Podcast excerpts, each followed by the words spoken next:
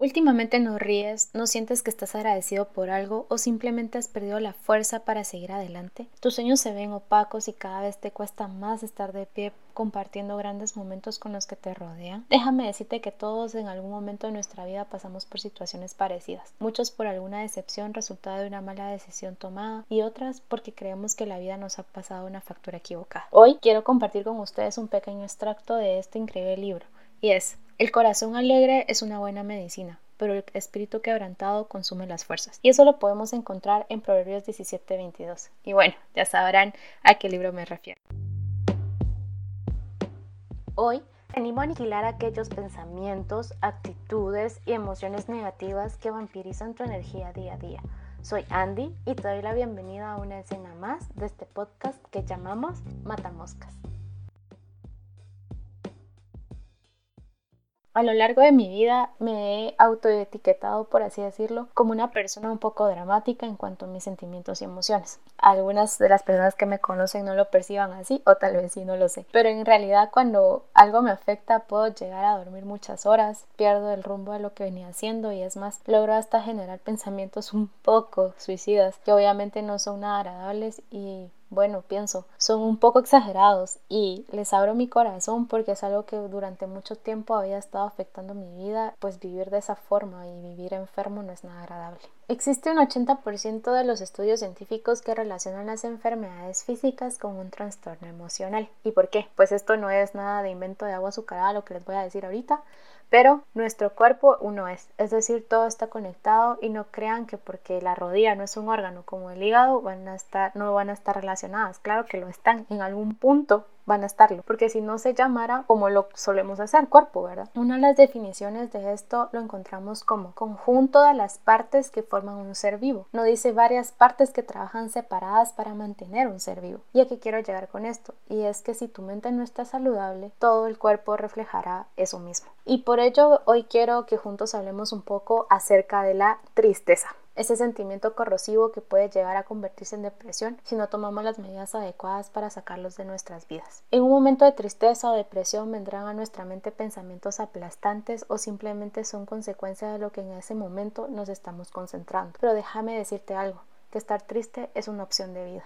Voy a ponerte un ejemplo. Hace más de cuatro años que perdí a mi abuelita materna. Ella era como mi mamá. Bueno, mi mamá, mamá, todavía vive y gracias a Dios por ello. Pero con mi abuelita pasaba momentos increíbles. Aprendí a hacer, no a cocinar como ella, pero aprendí a conocer sus gustos y y bueno, no quiero entrar en detalles porque si ustedes han tenido la oportunidad de tener una abuelita sabrán a lo que me refiero. Y si no han tenido esa experiencia, pues les animo a ser un poco creativos y que busquen a alguien que pueda necesitar su compañía y a cambio de eso les aseguro que van a tener historias de sabiduría increíbles. Pero bueno, Regreso a mi historia. Eh, mi abuelita en cuatro meses aproximadamente enfermó gravemente al punto de que no se logró diagnosticar qué fue lo que le afectó y qué fue lo que le causaron una muerte tan rápida y tan agresiva. Yo recuerdo que fue un sábado 16 de agosto más o menos a las 12 del mediodía, cuando lo último que quería era que el celular sonara, de verdad, eso era lo último que estaba pidiendo y el teléfono pues adivinen, sonó.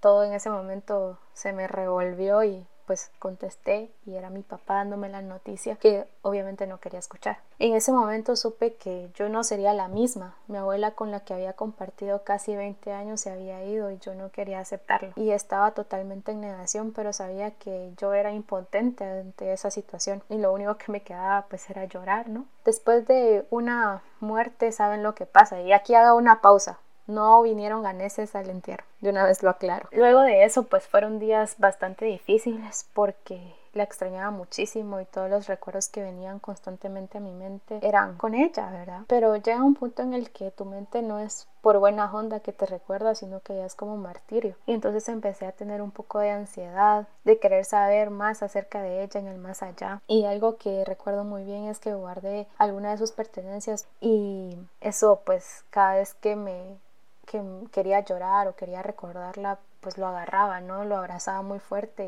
y, eso era como mi refugio en ese momento. Entonces un día me di cuenta que no solo estaba perdiendo horas o minutos en recuerdos que habían sido lindos en su momento, y que yo los estaba volviendo en dolor y tristeza eh, con un sueño en mi mente y fue que ella me había abrazado tan fuerte y lo sentí tan real que pude reírme con ella como que yo la tuviera enfrente y pude sentir sus manos y su olor abuelita, de verdad que fue un sueño increíble y entendí que ella no quería que yo la recordara con dolor. A partir de ese momento tomé sus cosas y pues las decidí donar y no porque fuera una mala agradecida o porque ya no quisiera saber nada de ella, sino que lo que guardé de ella en su momento para mí fue un consuelo que se había vuelto un refugio a esas cosas, pero que se habían tornado un sufrimiento en esos momentos. Después de ese sueño, pues le agradecí mucho a Dios porque me permitió tenerla en la vida, en mi vida. Le agradecí por esas enseñanzas y esas historias que contó, por tantos platillos que compartimos y que yo sé que ella preparó con tanto amor y también porque me ha hecho libre de esa tristeza que ya que yo misma había creado. Y con esto no quiero decir que el luto esté mal.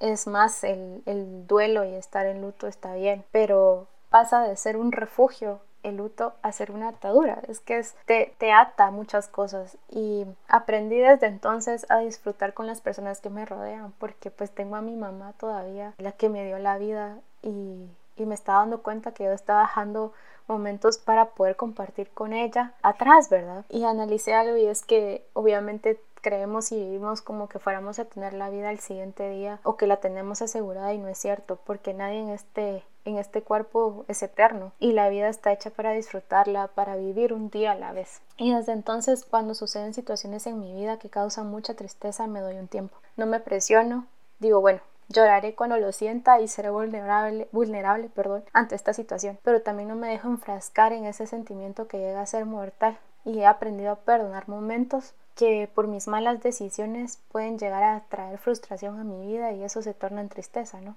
Y también he aprendido a no dar importancia a esos momentos que solo quieren robar mi energía de mi día y de mi vida. Y con esto quiero concluir y vuelvo a repetir Proverbios 17, 22, solo que en otra versión y esta me encanta y es, no hay mejor medicina que tener pensamientos alegres. Cuando se pierde el ánimo, todo el cuerpo se enferma. Y cuánta razón hay en este proverbio, ¿no? Así que nosotros podemos, de verdad, nosotros nos tenemos que creer que tenemos esa libertad y tenemos esa potestad de poder actuar contra esos pensamientos, emociones y sentimientos que solo quieren estancarnos y que perdamos el tiempo. ¿Y saben qué? Quiero dejarles esto. El tiempo es objetivo, o sea, cada día tiene 24 horas, no tenemos más. Es unidireccional, va de pasado a presente y futuro, no podemos cambiarlo. Es inflexible, no se puede ahorrar ni guardar. Por lo que de verdad hoy los motivo y me motivo a mí también a que nos acudamos, a que sigamos adelante, a seguir esas metas y esos sueños que están en nuestros corazones. Porque ¿saben qué? Para eso nacimos. Recuerden darle el seguimiento a estas escenas de este podcast en Instagram y los pueden encontrar como mata-moscast.